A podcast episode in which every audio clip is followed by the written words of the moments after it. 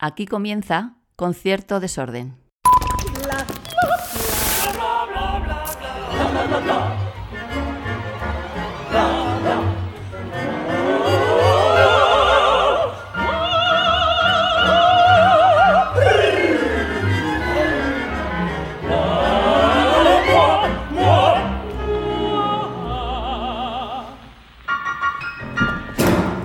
Desde Sevilla hoy, bienvenidos y bienvenidas a un nuevo episodio de Concierto Desorden.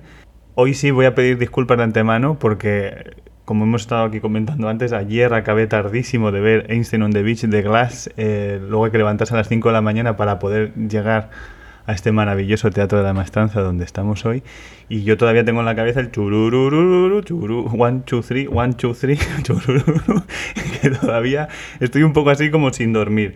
En cualquier caso, merece todo la pena por estar aquí hoy, por tener delante a alguien que...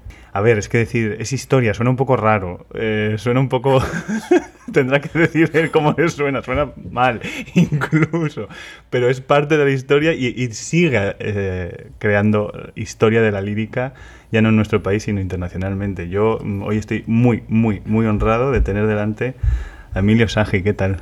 Bien, muy bien, encantado yo también, para mí también es un honor estar con vosotros, un placer. Que estamos aquí en el Teatro de la Maestranza porque vuelve, yo creo que una... Emilio tiene puestas en escena ya clásicas y que son eso, es que son historia de este país, pero una de ellas, muy icónica, son las bodas de Fígaro que recoge ahora el Teatro de la Maestranza. No sé, yo creo que fue la primera vez que tuve abono propio, porque yo iba recomprando a otra gente en el Teatro Real, desde que eras pequeño, pues el que no quiere ir, pues te revende el suyo aunque siga su nombre, ¿no?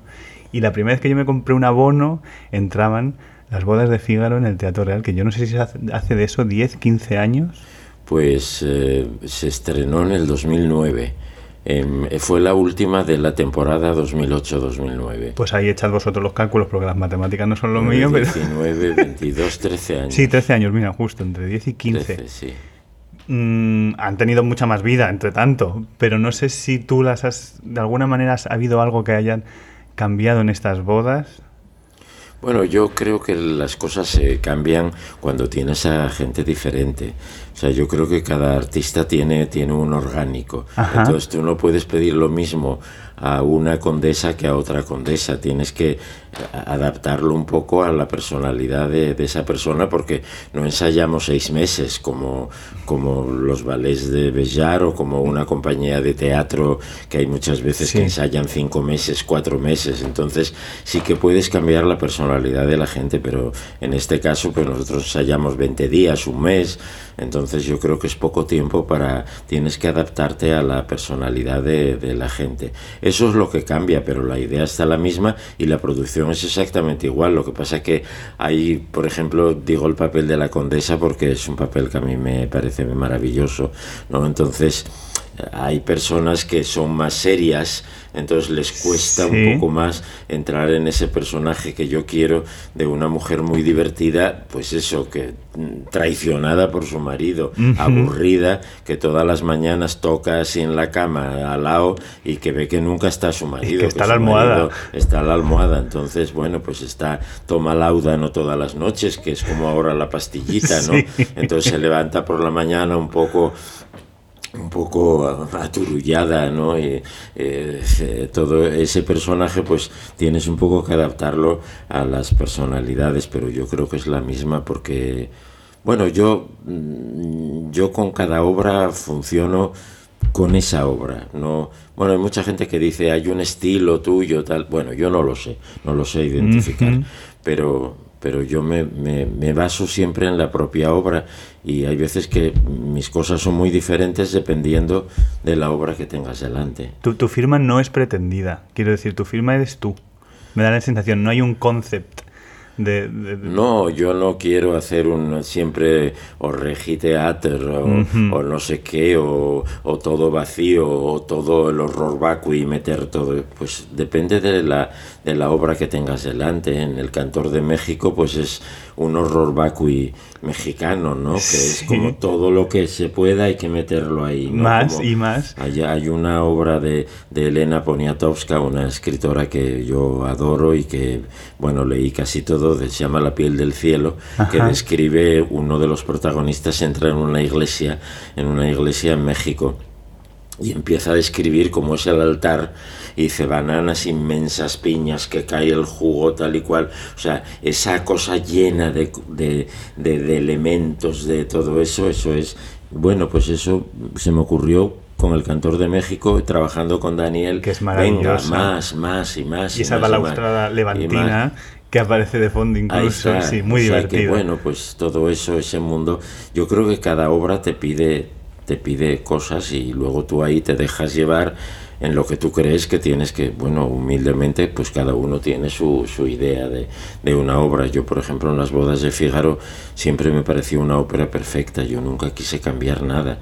Bueno, únicamente a ver, la época yo la cambié un pelín, porque yo quería... Hacia adelante. Exactamente, yo quería que fuera un poco más goyesco de la cuenta, ¿no? Entonces, pero, pero nada más, porque me parecía una perfección y todo el texto, los recitativos son maravillosos. Yo no corté ni medio recitativo, porque me parece puro teatro y bueno pues eso es lo que está en la obra y, y lo que sigue estando porque ya te digo que con cada persona tienes, no sé, cuando haces Rigoletto, dependiendo de qué varito no tengas el Rigoletto, tienes que plantearte el personaje porque, porque el, el cantante su personalidad la da con la voz. Entonces hay voces más oscuras, más tal, que entonces el Rigoletto te tiene que parecer un personaje como más rudo, más, más bestia, ¿no? En cambio hay otros barítonos con una voz muy angelical que tienes que hacer un padre más, más cariñoso, menos, menos dramático, porque la voz no le va a dar eso que,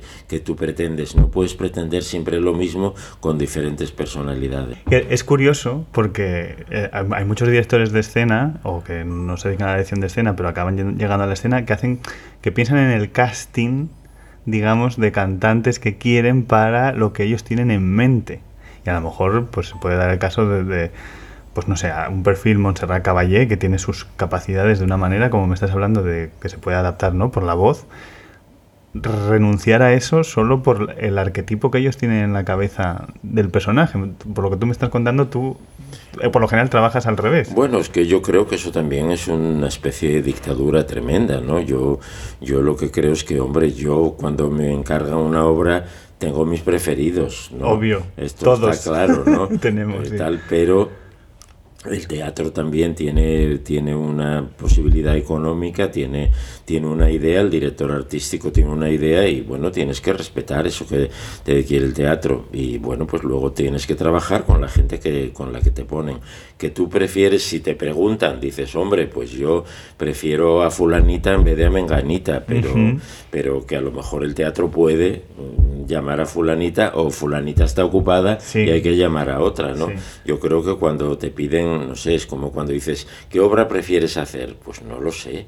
O sea, eso cuando, cuando eres muy joven y empiezas la carrera, tienes tus tus claro, sí, unas metas eh, sí yo por hacer Carmen yo por hacer no sé pues la Traviata yo creo que cuando llevas ya 43 años de carrera pues mm, cuando te encargan una cosa dices ay qué pereza ahora esa obra y luego esa obra pues te fascina. Acaba tirando por algún lado. Que, que, el Teatro del Liceo y la Ópera de Roma me encargaron Linda y Chamonix, yo Linda y Chamonix el solo conocía o, o, Luchi de Cuestánima. Sí. Cuando leí el argumento, yo me iba para Asia, para Japón, y casi me da un patatús. No vuelvo, no vuelvo. Y llamé a Joan Matavos y dije, qué horror, qué libreto, qué Yo, yo, conté, en ese libreto eh. conté... Yo, yo no sé la de veces que se llama Linda, el Linda de Chamonix, pues imagino que preparándome para ir a verla, pero a lo mejor eran como 40, 50 veces que se llama Linda a lo largo de todo el libreto. O se dice su nombre, que dices? Sí, y luego va y viene el argumento, va y viene, viene, va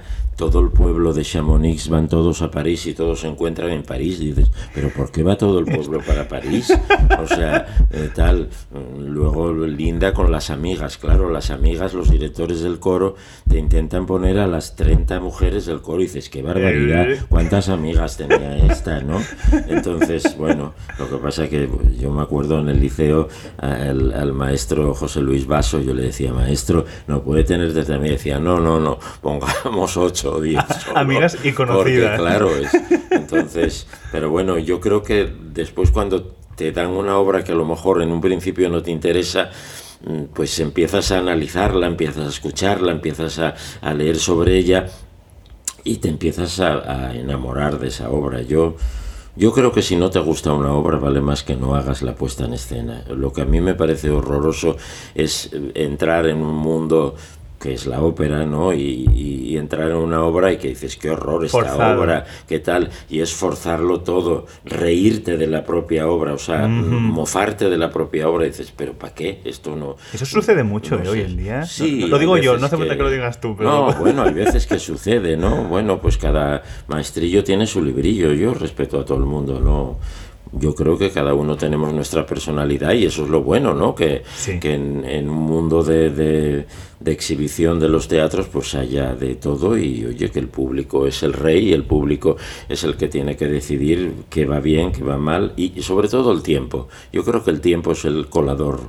Más que el- más que el público, Más que el público, el tiempo. El tiempo después del- de, de los años, pues el público pues es como las óperas, cuando dicen hay óperas desconocidas, muy buenas, sí, son buenas, pero algo pasa que no se volvieron Si a no han repetir. llegado hasta aquí Ahí, 150 exactamente. años después, Exactamente. a lo mejor era por algo. Que probablemente es interesante a nivel de, no sé, como, como de, de museístico, ¿no? Sí. De, de- de interesarte por una obra que nunca se hizo o algo así. Es interesante y sobre todo para, para un público pues muy aficionado con Oaser, todo esto, pues es muy interesante el, el- el ver esas cosas, pero yo creo que el tiempo es el colador que más... eh, que, que más siempre hace las cosas y, Ah, deja y las las hace cosas bien. claras. El, eh, quien, ha, quien ha pasado el tiempo con, con, vamos, todos sobresalientes hasta llegar hoy en día es la- las bodas de Fígaro, que yo no sé, para mí, no sé cómo las ves tú, pero para mí es como el, el sitio, el lugar lírico, a lo mejor tú tienes otros títulos, donde confluyen todos los gustos de- en la ópera. Que a, a mí me puede gustar más Wagner o me puede gustar más eh, Verdi, pero me gusta también las bodas de Fígaro. Yo creo que es como un lugar de encuentro de, de todos los aficionados. No sé si eso...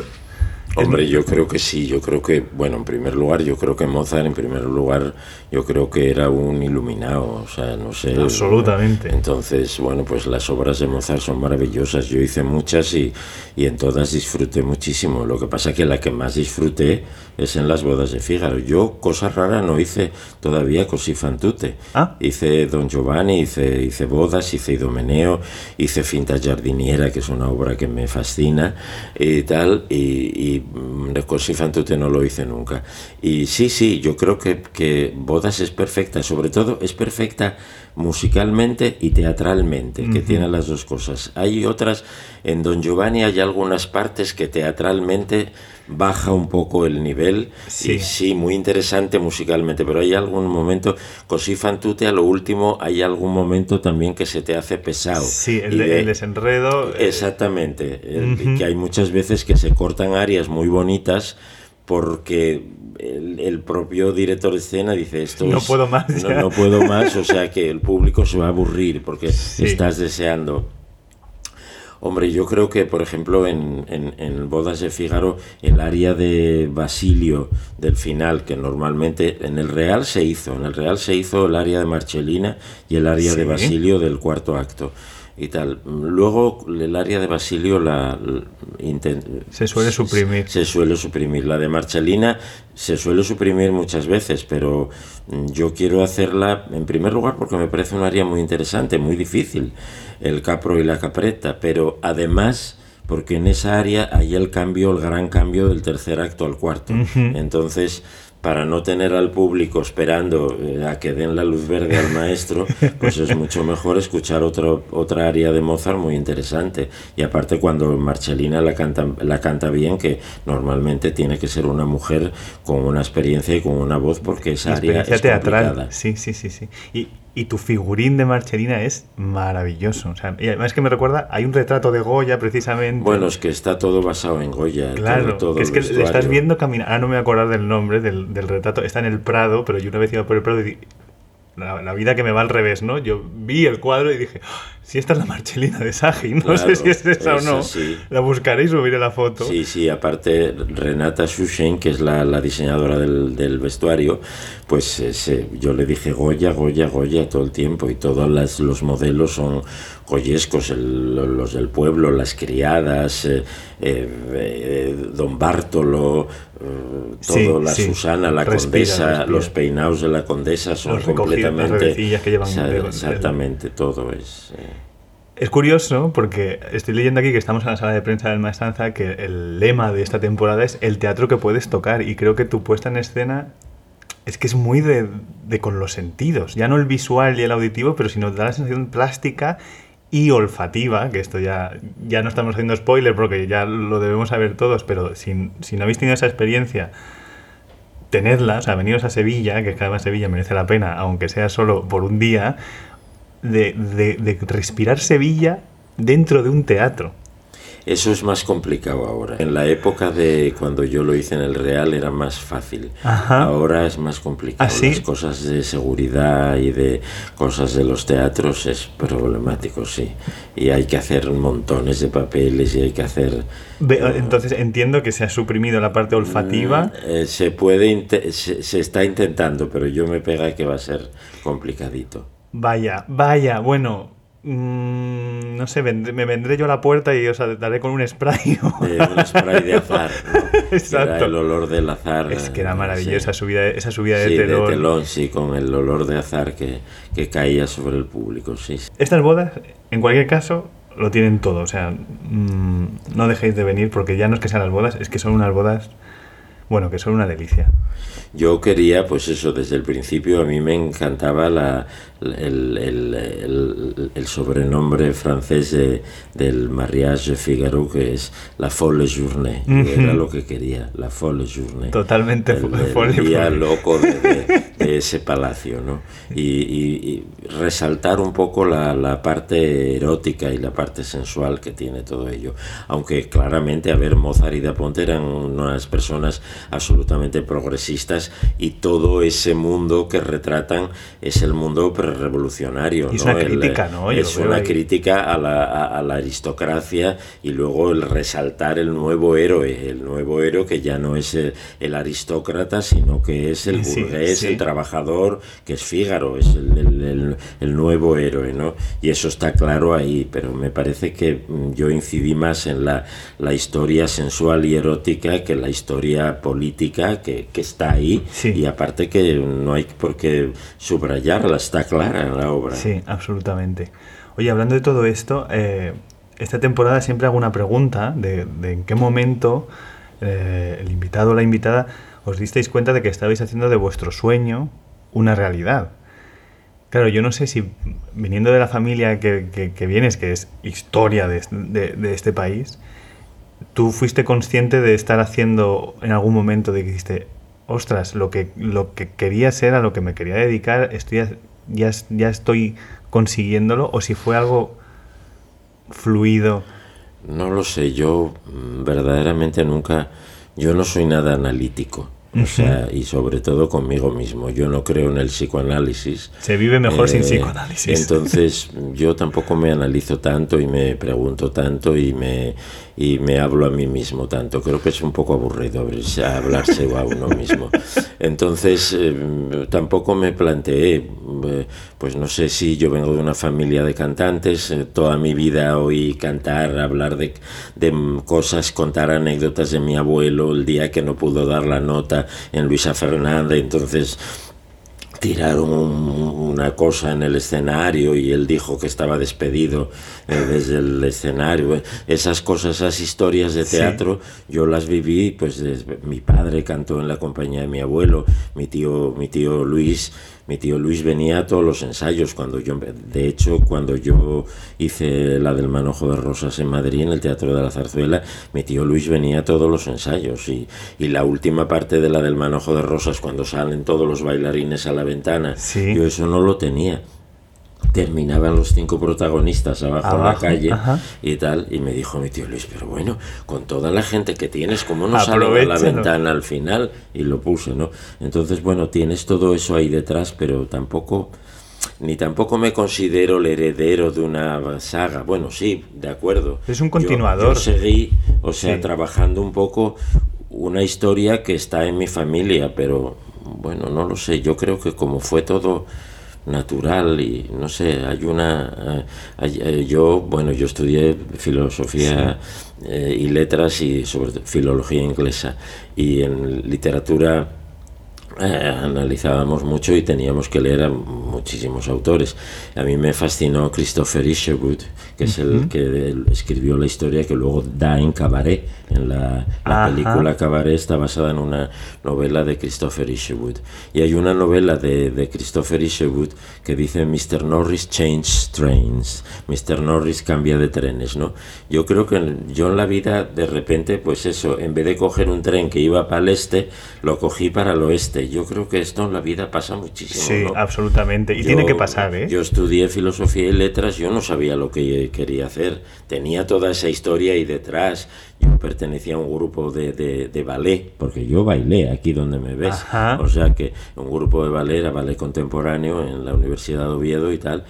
Luego pedí una beca al British Council y me fui a Londres a, hacer la tesis doctoral. Estuve dos años. Con musicología. en, eh, musicología y la tesis doctoral y tal. Entonces, bueno, ahí ya empecé, ya iba a Covent Garden, pues, asistía a muchos montajes como, como meritorio. Todo empezó, luego volví a Oviedo y tal. Yo creo que fue un poco todo tal. Que bueno, que había detrás un background importante y tal, sí, pero yo creo que, no sé, yo no me analizo como para decir, ah, logré hacer En lo este que momento, quería y tal. Hay alguna, No pero sí sé. que la pregunta ya del millón es si hay alguna música que asocies a, tu comienzo, a, tu juventud, que, que la, que la tengas ahí dentro, que digas, Hombre, no te sé decir porque claro, asocias la música de la lírica, pero pero también asocias la música con la que yo viví. Yo Bueno, viví todo el mundo pop, entonces sí. claro, yo asocio mi juventud pues a David Bowie, a Lou Reed, a Velvet Underground, a Beatles, a todo esto. Era un poco mi mundo, Sí, ¿no? sí. y sobre todo cuando vivía en Londres yo yo conocí Pe- Pepa Ojanguren sobre todo Pepa Ojanguren pues eso conocí a Adam and the Ants a Sí. Poppy Gavito otra de Oviedo también histórica que bueno se murió de sida la pobre pues eh, eh, también pues era era amiga de, de, de- de Roger Daltrey. O sea Que todo ese mundo era un poco el que yo viví en Londres cuando estaba haciendo la tesis doctoral sobre Shakespeare y Verdi. Pero es que nos cambiábamos Entonces, todos por ti en ese momento, ¿eh? Bueno, pues entonces todo eso, ese mundo convivía con el mundo, pues eso, yo la primera vez que fui a la ópera vi Norma, me llevó mi padre a los seis años, en- tenía un abono a un anfiteatro y bueno, yo claro, no, entonces yo leí el argumento, o siete años por ahí y tal, lo leí, claro, yo lo único que quería era al final que claro, decían a ella la queman y yo lo que quería era ver cómo en el teatro ¿Cómo? quemaban a una señora. Y entonces, eh, tal, total, que al final, cuando acaba todo de cuál, cuál cortradiste, cuál cor perdeste y tal y cual, Y se la llevaron de escena y se acabó. Yo quedé desilusionadísimo, claro, porque yo lo que quería era ver. Luego, poco a poco, ya vas entrando en otro. Tú sabes que la primera vez que yo fui a una ópera con 6, 7 años, que me llevó mi abuela, fue al Teatro de la Zarzuela, que la diri- dirigía técnicamente el Teatro de la Zarzuela, el director artístico del Teatro de la Zarzuela, un señor llamado Emilio Sangi. Y yo no sabía que me llevaban, pero era Carmen. Y cuando sa- yo me dormí, esto le contaba esta historia a Teresa siempre y se partía. Y, y claro, yo me dormí bastante, pero me despertaba al final porque la mataban y además creo que le pegaron un tiro o algo así y yo salía de ahí, o sea, yo salí llorando, pero de- luego salía a saludar. Pero decía, no, esta señora la han matado, la han Claro. matado. O sea, para mí fue un trauma total. Claro, claro. claro. Y todavía tengo guardado, se me olvidó traerlo para que lo vieras y, y to- todavía tengo guardado el libreto de, de- de que ves que estaba Miquel Ortega como pianista repertorista en el Sí, teatro, claro, Antonio claro. Fauro estaba en el coro. Sí, claro, Antonio Fabro era corista y Eh, tal. Aquella, o sea, tu, tu trabajo como director eh, técnico artístico en varios teatros, el Teatro Real, el Arriaga, la Zarzuela, ¿Te ha nutrido al director de escena o es el director de escena el que, el que te ha dado forma? Bueno, yo creo que, que ambos. Yo creo que uno complementa al otro y el otro al uno. Yo creo que como los directores de escena somos muy buenos directores de teatro. Yo eso siempre lo defiendo, pero siempre fuimos muy buenos directores de, de, teatro. Giancarlo del Mónaco fue un grandísimo director de teatro, asimismo un grandísimo director de escena. Luis Pascual. Sí. O sea, fue un grandísimo director de teatro y un grandísimo director de escena, ¿no? Entonces, pero yo creo que se complementan las dos cosas. Yo creo que está muy bien saber qué problemas hay en la gestión de un teatro. Fundamental. Como, como director de escena te interesa eso también y te nutre. Y luego como director de escena nutres al director de teatro en saber los problemas que hay en la en la gestión o en la creación en la creación de un espectáculo yo creo que las dos cosas uno nutre al otro y el otro al uno y con todo son creo 40 42 años de carrera Sí, yo debuté en el 80, con lo cual 42. son 42, y ahora iríamos al 43, sí. Ahora, a día de hoy, ¿qué, en, si tienes que decirlo en una frase, ¿en qué consiste la dirección de escena para Emilio Sagi? Pues yo creo que consiste en narrar lo que está allí. O sea, el libreto que está allí y la música que está allí, porque yo creo que las dos cosas se unen. Hay muchas veces que la música te cuenta muchísimo más que el libreto. Entonces tienes que mirar las dos cosas y hay que explicar eso, contar eso al público, contarlo desde una perspectiva absolutamente contemporánea. Estamos en 2022, o sea que no lo puedes contar como se contó en 1851 cuando se estrenó, pues no sé, La Traviata o algo así, que creo que es por ahí, por esa época y tal, ahora no recuerdo. Entonces, eso es lo que tal, cada uno con su visión y luego sobre todo para para emocionar al público. Yo creo que la, principal, yo por lo menos lo que busco, es emocionar al público. En, en, la diversión, en el drama o en lo que sea, emocionar. Y desde luego no aburrir. Yo creo que hay una frase del maestro Carlos Kleiber que, bueno, yo lo admiro mucho, lo admiré más antes y le vi muchas veces dirigir. Nunca trabajé con él, mm, me pena y tal. O, quizá la suerte haya sido solamente verle. A lo mejor, a lo mejor, vete tú a saber y tal y que, que, dice, dice que lo único que no perdonaba en un espectáculo era que fuera aburrido, dice, pero sobre todo aburrido y pretenciosamente intelectual. A mí eso me parece el horror. y es lo que intento no ser nunca. No sé si alguna vez caí en ello, porque errores los tenemos todos, pero desde luego es lo que intento. No aburrir, emocionar y luego no ser pretenciosamente intelectual, aunque uno a ver, estudié filosofía y letras, soy doctor en filosofía Se y tiene que notar. Con lo cual podría pretender, ¿no? Sí, pero no. sí, sí. Bueno, pero eso te, da la, eso te da la base real. Quiero decir, otros a lo mejor no lo tienen y, y por no tenerlo, a lo mejor, quiero decir, todo, cada uno en nuestro trabajo, ¿eh? intentamos hacer algo que acaba siendo pretencioso en vez de real.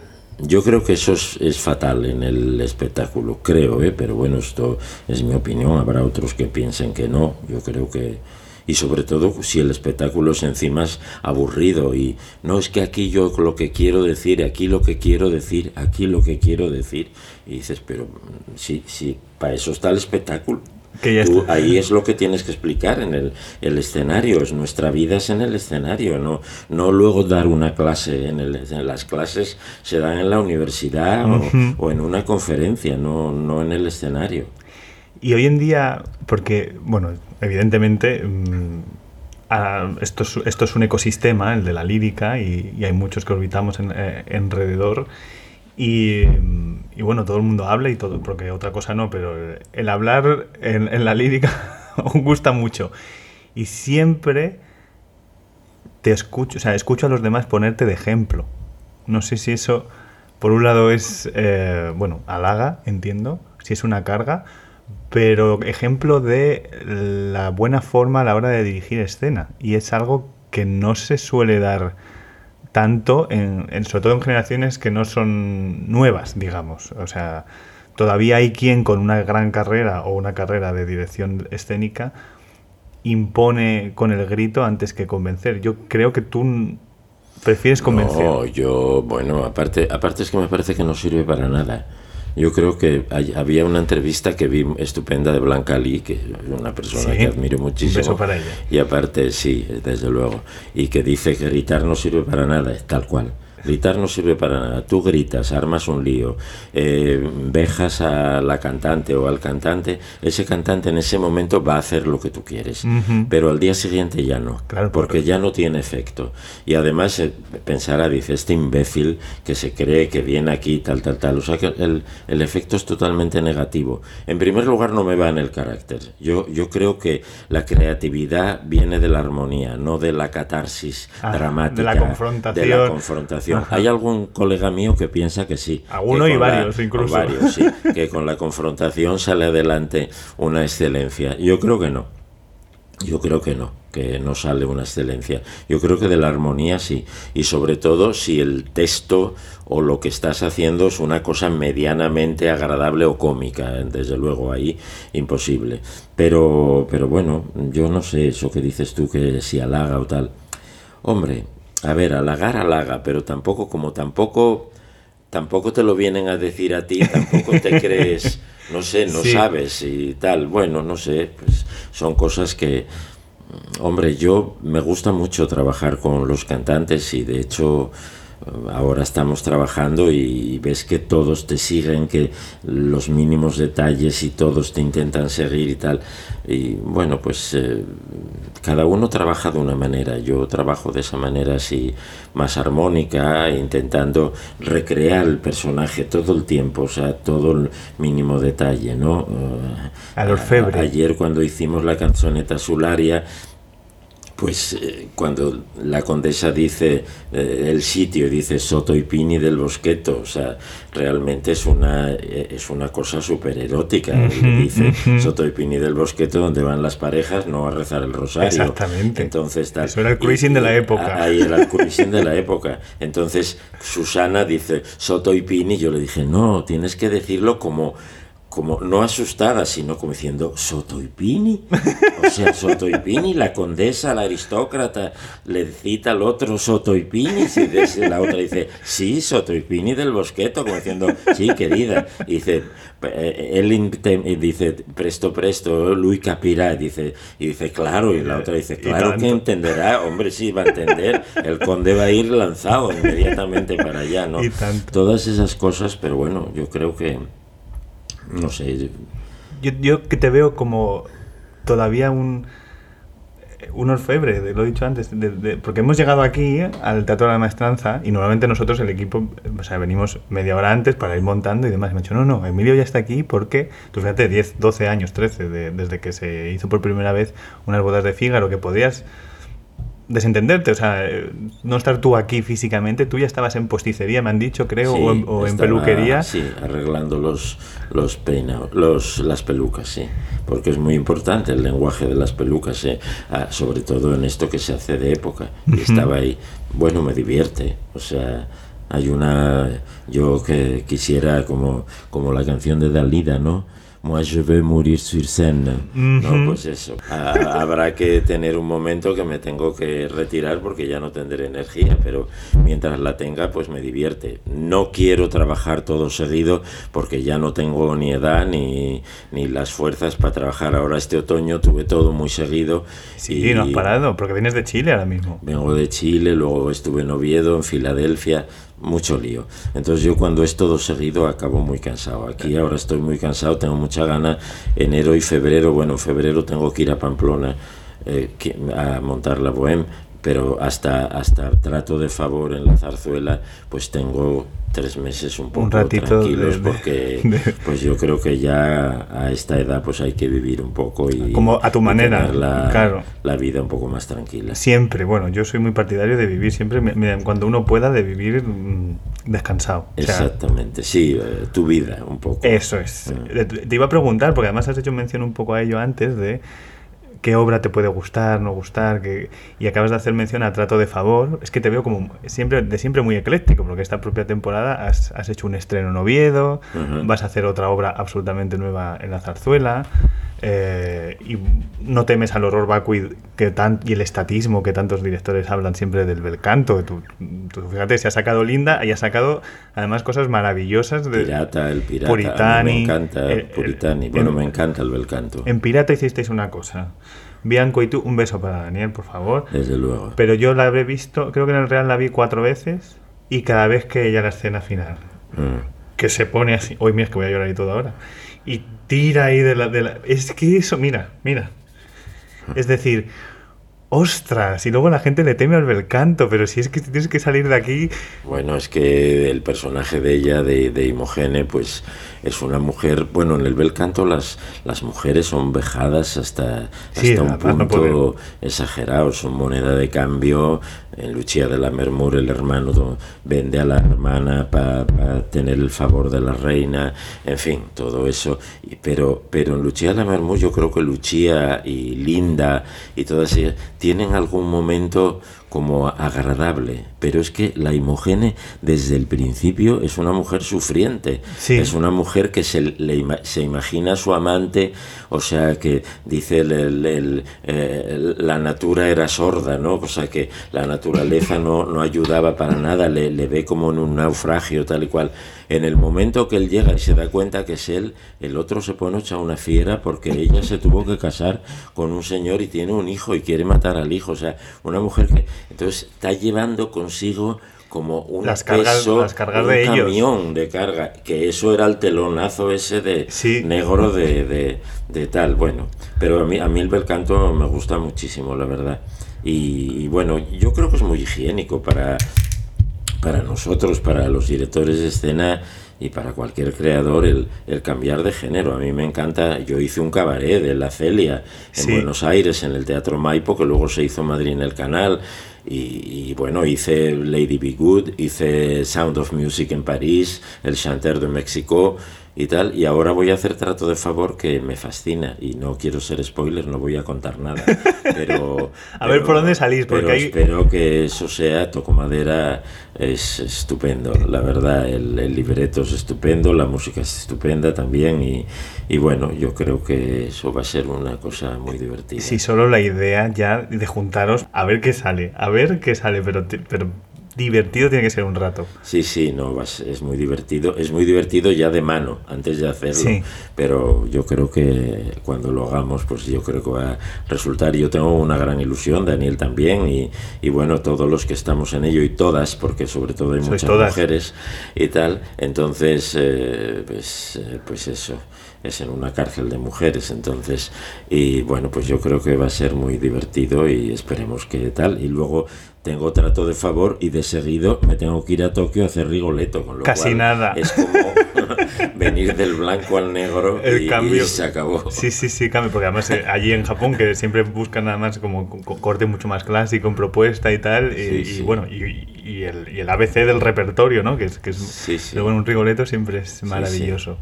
Ahora mismo, ¿qué te da la vida culturalmente? Quiero decir, ¿hay alguna serie, una película, un libro, una obra de teatro que hayas ido a ver o que vayas a ir a ver que puedas decir cómo me ha gustado esto o cómo me está gustando esto. Bueno, yo creo que el, leer y el cine también y, y, sobre todo ya no solo las cosas eh, actuales, que hay muchas películas interesantísimas, ¿no?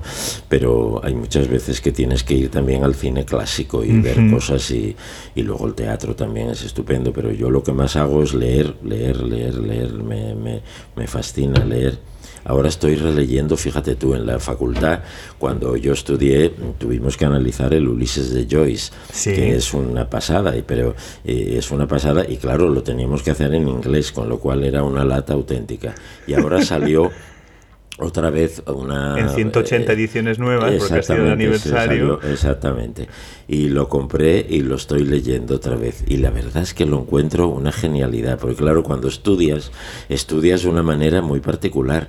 En cambio, lo estoy leyendo y es una obra, él lo dice en el prólogo, que él quiere hacer una obra cómica. Sí. luego es una cosa dramática total, ¿no? pero, intensa. Pero intensa, ¿no? Pero que cada capítulo tiene una gran comicidad verdad y una, una ironía sobre todo, sobre la, la, vida social, sobre el sexo, sobre, sobre todo. A mí me parece interesante. Yo creo que leer es... Y, y luego estoy leyendo también a la vez, a mí me gusta mucho leer dos cosas y estoy leyendo una novela, una bueno, no es una novela, es un tratado de, de una, una mujer catedrática de, de Murcia, creo que de musicología, que se llama Hay Campaneras. Ah, sí, por favor, Hay Campaneras, que está en Twitter, un beso para ella. Bueno, que tiene un podcast también. Bueno, maravillosa esta. E, es que es genial el análisis social y, sociológico que tiene esa, e, ese tratado tan divertido sí, ¿no? sí. sobre la época. Y tan de nosotros y de nosotras. bueno, a mí me parece fenomenal. Y, bueno, estoy en Pues es el mix perfecto. Pero, pero son las dos cosas que más, porque a ver, yo mi tiempo libre, en primer lugar, pues mi vida, mi vida con, con la persona con la que vivo y, y, un poco la vida que tienes, ¿no? Y luego, pues bueno, pues series y bueno, sí, series. El día a día, sí, pero que se lo disfrutas, pero... El, el día a día, pero a mí me gusta, yo tengo una casa en, en, en, Extremadura y luego vivo en Alicante, con lo cual son dos sitios maravillosos. Sí. El, la vida de campo, tengo cinco perros, tres gatos, diez y, de, ovejas, y ahí desconectar total, gallinas, supongo de todo, entonces desconectas de todo eso y luego en Alicante pues la vida de cerca del mar, entonces me gusta todo eso y luego sí, lo que más, la vida cultural es el leer y luego la vida, yo creo que la vida te da montones de, hay veces que ves cosas, no lo sé, ves cosas en, en, la vida normal que dices, ¡ay, qué, qué, divertido esto y tal! Y te quedas con esa imagen y a lo mejor esa imagen luego la metes, uh -huh. ¿no? Sí, sí, Hubo una, hay una historia en, en, casa de unos amigos nuestros, nos dejaron la casa una vez en Mojácar eh, y, y, con Pepa, con Pepa Ojanguren, Sí. que bueno, ella se murió y yo la adoraba. Y era como mi hermana y aparte una persona muy, muy cercana a mí y trabajamos juntos y tal en la piscina. Y Pepa eh, estábamos, estábamos desnudos y tal y Pepa llevaba una, una toalla así puesta. Y según entraba en la piscina iba quitando la toalla y, brum, y se la puso en la cabeza como las del Viaggio a Rennes. Qué- qué arte. Era Ah, una, amigo. Era una toalla tal y cual. Y cuando entró en el agua, claro, yo quedé mirando, me pareció un espectáculo tan apasionante y tal. Y me dice, dice, esto que vas a ponerlo en alguna ópera, ¿no? Me lo dijo un asturiano. Esto que vas a ponerlo en alguna ópera. Y es verdad, hay veces que la vida te da imágenes que, que, que dices, qué, qué cosa, ¿no? Y- y- Que luego se convierten en un clásico de la lírica, porque Sí, el viaje sí, tuyo sí, es otro clásico que el año que viene también va a Chile. Sí, va a Chile, sí, sí, va a Chile, sí, se hace, se hace en el Teatro Municipal, que es donde vengo ahora de hacer Manon. Que es, ma- que es maravilla. Oye, por finalizar, la pregunta que hago siempre. ¿Qué es el silencio para ti? Aunque bueno, ya has dado una pista de la vida, como llevar la vida en los dos sitios ¿no? que te gusta. ¿Qué es el silencio para ti y dónde lo encuentras? Pues mira, yo donde más lo encuentro en, en mis dos casas, o sea que mm, en, en Alicante yo vivo al lado, al lado, al lado del mar, no tengo calle por delante, vivo al lado del mar y estar allí sentado y mirando el mar me parece eh, es eh, como eso que dicen que el silencio es música, ¿no? Pues es verdad, y es así, es música. O en el campo, sentado allí en el porche de tu casa y oyendo allí, allí enfrente unos campos de esos que puede ir todo el mundo a- con sus rebaños y van las vacas Sí. con los cencerros y oyes clon, clon, clon, clon. Pues ese silencio con el cencerro es maravilloso y es una tranquilidad, yo creo que, la verdad. Y eso te, no sé, te, te, tranquiliza mucho y aparte te da mucha fuerza cuando luego tienes que hablar también. Y hablar no solo hablar de, de hablar de cosas de la vida, sino hablar de decir a los a lo- con los que estás trabajando cosas y explicar cosas. Yo creo que eso te hace Coger coger un poco de pozo. Sí, Yo creo sí. que es importante tener pozo y peso, las dos cosas, ¿no? No peso de engordar, que bueno, con los años se engorda un poco, desgraciadamente, pero, pero peso de, de, de tener detrás un background, de tener detrás algo que, que tú tranquilamente puedes expresar y puedes explicar a los demás en lo que tengas que explicar. Hay veces que también te lo pueden explicar ellos a ti. Yo creo que en nuestro trabajo hay muchas veces que el, la, la, la creatividad es, es como compartida, ¿no? Hay muchas veces que, que un cantante te dice, oye, en vez de esto, ¿por qué no hacemos déjame probar esto, venga, prueba, sí. Yo creo que esas cosas son muy positivas y no tener una, una dictadura, aunque la idea tiene que eso, a ti te pagan el caché para dirigir, Por tu idea, sí. para, para, para dirigir la función, no para estar sentado mirando a ver qué me dais, no, no tienes tú que dar a ellos. Sí, sí, Luego sí. ellos te pueden, no sé, Dar forma conjunta. Exactamente, ¿no? O sea, había hay una anécdota de una cantante muy famosa que, que luego se retiró en un papel de, de en Così fan tutte, el director de escena, yo era director del Teatro de la Zarzuela, y le pedía a ella que fuera muy sucia, de espina, una criada como Sí, sí. sucia y Chunga. tal y cual, exactamente, y como mal arreglada y como que Ah, sí, no- lo no olía todo- con bien todo, con y todo, tal. vale. Y, y- y ella dijo, bueno, es que yo soy todo lo contrario. Dice, entonces, claro, yo en 20 días es imposible que me haga sucia, ¿no? Entonces, bueno, yo Lo voy a intentar. Esas cosas lo voy a intentar, pero es complicado. Yo creo que hay veces que en 20 días pues es imposible cambiar una... Yo creo que tienes que un poco trabajar con el orgánico de, de- de la gente que tienes delante, ¿no? Y creo que eso es muy positivo. Emilio, eh, un placer muy grande, de verdad. Para mí también. haberte tenido aquí. Un così fan tutte para Emilio antes de que decida ya retirarse a su casa de Alicante o a la casa de Extremadura. Por favor, proponérselo, luego él que haga lo que quiera, pero... Bueno, ya veremos. Gracias, Emilio. Gracias a vosotros, al revés.